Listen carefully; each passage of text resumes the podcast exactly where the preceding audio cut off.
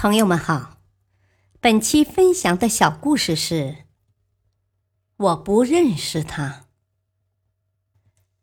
在一个夜色尚未褪尽的清晨，人们还在酣睡之中时，南京某街道的一座房子突然倒塌了，轰的一声巨响，惊醒了四周的居民。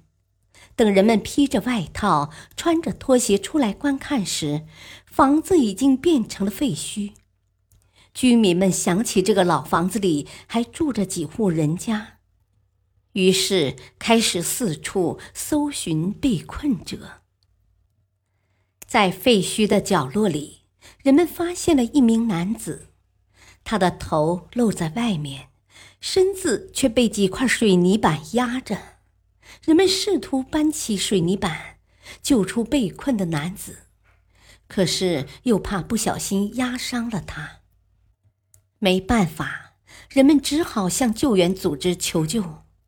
可是男子的呼吸越来越微弱，只怕等救援组织赶过来时，他早就不行了。正在这时，一名中年男子拨开人群冲了进来。他对着被困的男子大声喊道：“好兄弟，你千万别闭上眼睛！你要是困了，就和我说说话。”被困的男子睁开眼睛，眼角流出了一滴眼泪。中年男子又问道：“兄弟，你今年多大了？娶媳妇没有？爸妈还好吗？”被困的男子微微张开嘴角，却没有发出一丝声音。他缓缓地闭上眼睛，像是要与大家诀别一样。中年男子见状，又提高嗓门大声喊道：“你别睡，睁开眼睛啊！”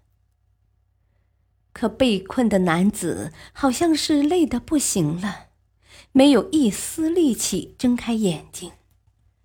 中年男子连忙问周围的群众：“这里最近的医院或诊所在哪里？”有人指了指前面，中年男子就飞一般的跑过去，不一会儿拉来了一名医生。医生给被困的男子打了一针，被困的男子又慢慢的睁开了眼睛。大约过了半个小时，救护车终于赶到了。被困的男子被救援人员从水泥板中救起，送往医院。人们问起中年男子：“啊，那人是你兄弟啊？”中年男子笑呵呵地说：“哦，我不认识他，我只是开车路过这里而已。”大道理，生命对我们每个人来说。都只有一次，所以才显得无比珍贵。